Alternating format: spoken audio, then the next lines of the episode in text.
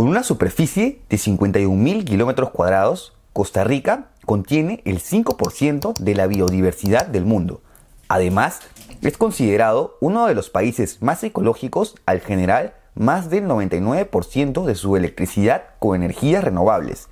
También se caracteriza de carecer de ejército y ser aún así uno de los países más felices del mundo. ¡Wow! ¿Cuántas peculiaridades del país donde todo es pura vida, ¿no? ¿Te interesa conocer su historia? Dale, entonces quédate hasta el final del video.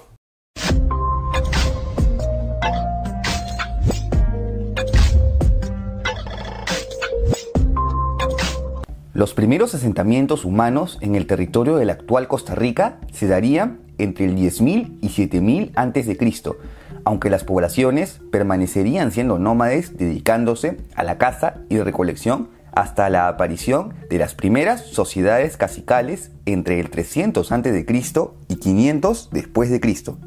Probablemente la más importante sea el reino de Nicoya, que se ubicó en la actual provincia de Guanacaste y se formó por la migración de mesoamericanos provenientes del Valle de México huyendo de la dominación olmeca. En Nicoya se desarrolló una compleja organización social, además de avanzadas manifestaciones artísticas como cerámica policromada y joyería de jade. Otros estados son el reino Huetar de Occidente en el Valle Central de Costa Rica, que extendería su influencia hasta el norte, todo esto conocido como el dominio del rey Garavito.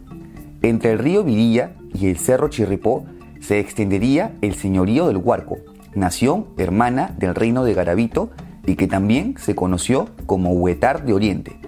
Al este del cerro Chirripó se desarrolló el cacicazgo de Talamanca, conformado por diversas etnias y que incluso se mantuvo indómita por mucho tiempo luego de la llegada de los europeos. Y hablando de europeos, no llegarían a Costa Rica hasta 1502 durante el cuarto viaje de Cristóbal Colón, el cual llamó a este territorio como Veragua. Colón recogería algunos objetos de oro de los indígenas, de ahí el nombre de Costa Rica, y que claro, este nombre tan marquetero impulsaría a los españoles a emprender nuevas expediciones a este territorio. Entre estas expediciones están la de Diego de Nicuesa, Vasco Núñez, quien llegó al Océano Pacífico, y Gil González Dávila. En sí, el primer asentamiento español sería la efímera Villa de Bruselas, fundado por Francisco Hernández de Córdoba desde la que se inició la conquista de Nicoya. Se ha propuesto que este reino se decidiría a someterse, pues esta alianza sería ventajosa frente a sus rivales los huetares. Para temas territoriales, Veragua pasaría a ser parte de la gobernación de Castilla de Oro en una primera instancia, de la que se irían desprendiendo ciertas entidades administrativas como la provincia de Nueva Cartago, el corregimiento de Nicoya y el ducado de Veragua. El mapa se vería en constantes cambios. Una vez concretada la conquista de Centroamérica, se fundaría la Capitanía General de Guatemala, que comprendía todo el territorio de la actual Centroamérica, salvo por Panamá. Si quieres saber más a detalle la historia de este periodo, mira este video. A pesar de ya haber delimitado el mapa, a este punto las poblaciones de Costa Rica, salvo Nicoya, se habían mantenido ajenas a la conquista española. Así que hacia 1560 empezarían nuevas expediciones. Una de las más resaltantes, la de Juan de Caballón, a quien se le considera el primer conquistador de Costa Rica, en vista que fue el primero en traer cultivos y ganado vacuno y porcino a la región.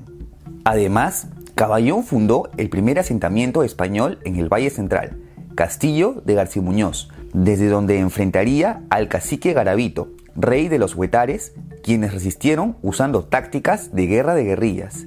Si bien no pudo derrotarlo en una primera instancia, trazó una ruta para que Juan Vázquez de Coronado, fundador de Cartago, pueda concretar la conquista hacia 1569. A Vázquez de Coronado se le considera como el pacificador de Costa Rica, pues habría empleado el diálogo en lugar de la violencia. Con esto, conseguiría la evangelización de los huetares, con lo que obtuvo el control del Valle Central y parte del Pacífico Central, aunque a su muerte irían desapareciendo estas consideraciones con los indígenas.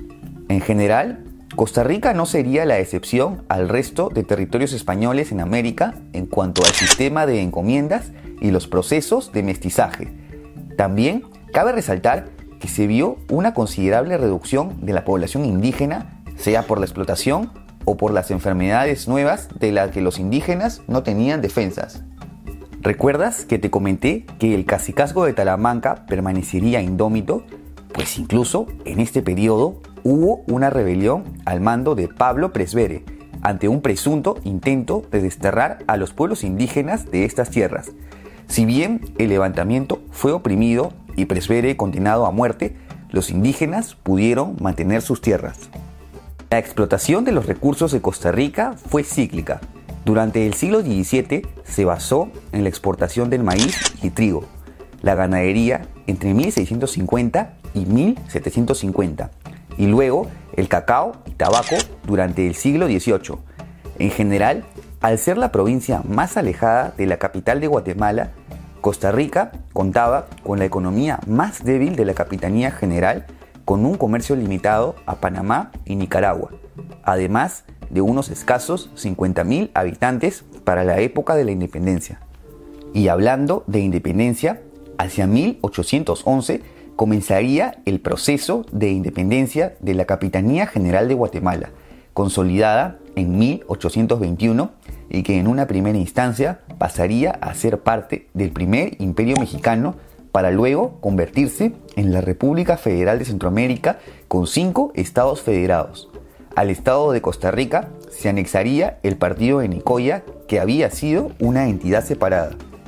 En este periodo destacan las disputas entre los sectores conservadores y el líder hondureño Francisco Morazán, quien buscaba la unidad de Centroamérica. Ante una guerra civil que se extendió hasta 1838, trayendo una alta inestabilidad, los estados de la República Federal aprovecharían en declarar su independencia. En cuanto a Morazán, sería exiliado. En el caso de Costa Rica, en donde la simpatía por la federación recayó debido al poco apoyo del gobierno central durante la ocupación colombiana de Bocas del Toro, hoy Panamá, su separación se concreta el 14 de noviembre de 1838 bajo el nombre de Estado Libre de Costa Rica. Repito, todo este proceso histórico lo puedes ver más a detalle en este video. Cabe resaltar que en 1835 estallaría la Guerra de la Liga o Segunda Guerra Civil, en la que las ciudades de Costa Rica lucharon por ser el centro de poder. De este conflicto, San José se consolida como la capital del país, quedando Braulio Carrillo al poder, considerado el arquitecto del Estado costarricense al ser el jefe de Estado que concretaría la separación de Centroamérica.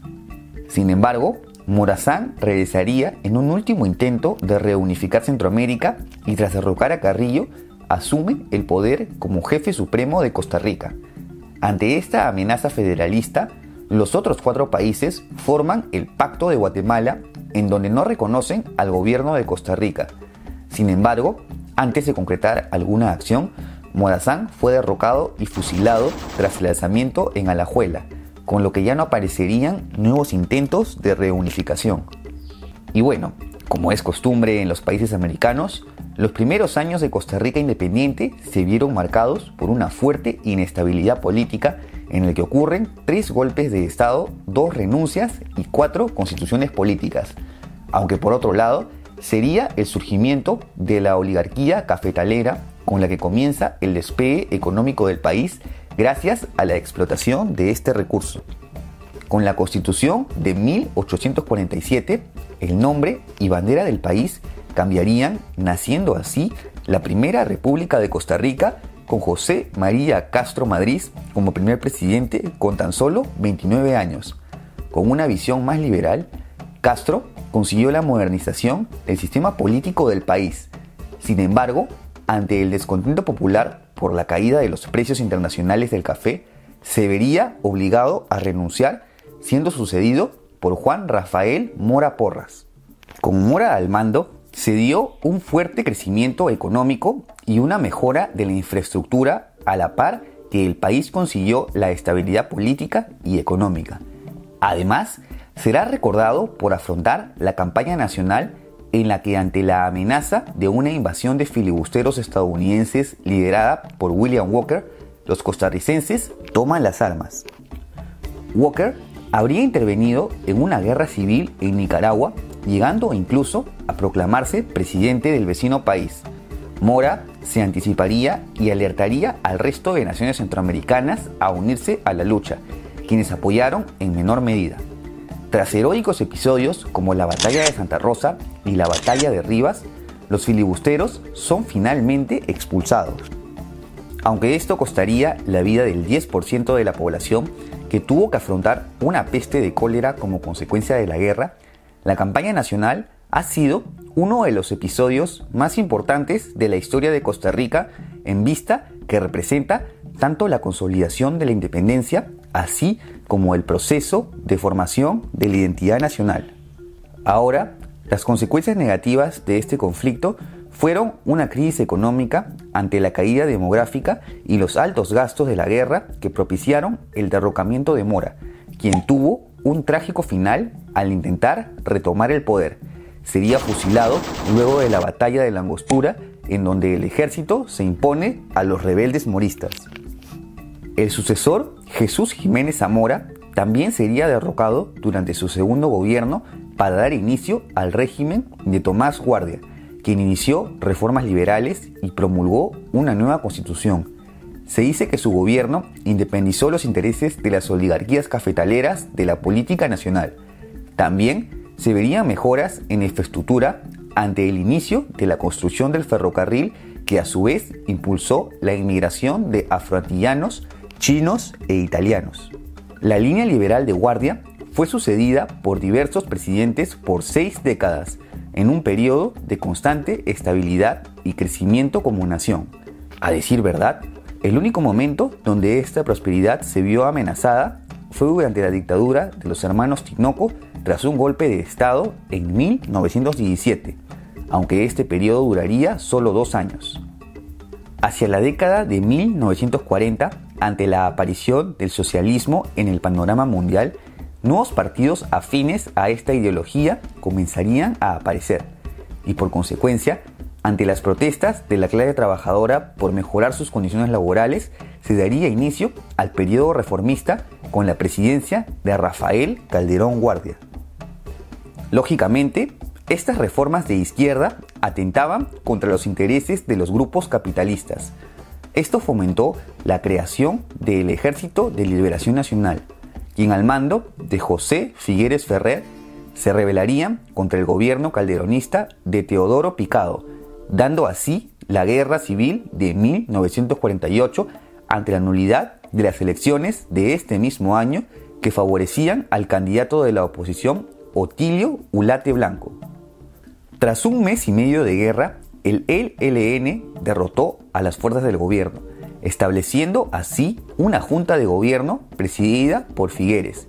Aquí se establece una nueva constitución política que perdura hasta la actualidad y en la que se dispone el paso a la Segunda República de Costa Rica en un periodo conocido como el Estado benefactor.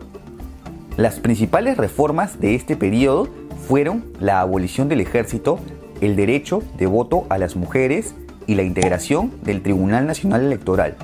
Asimismo, en plena Guerra Fría, se retomó el acercamiento a Estados Unidos que significó la ruptura con gobiernos socialistas como Cuba.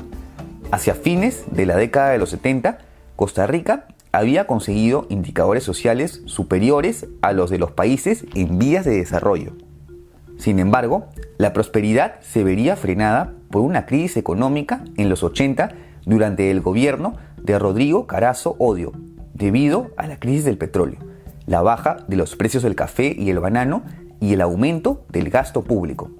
A esto se suman los conflictos con la vecina Nicaragua, quien se encontraba en una guerra civil.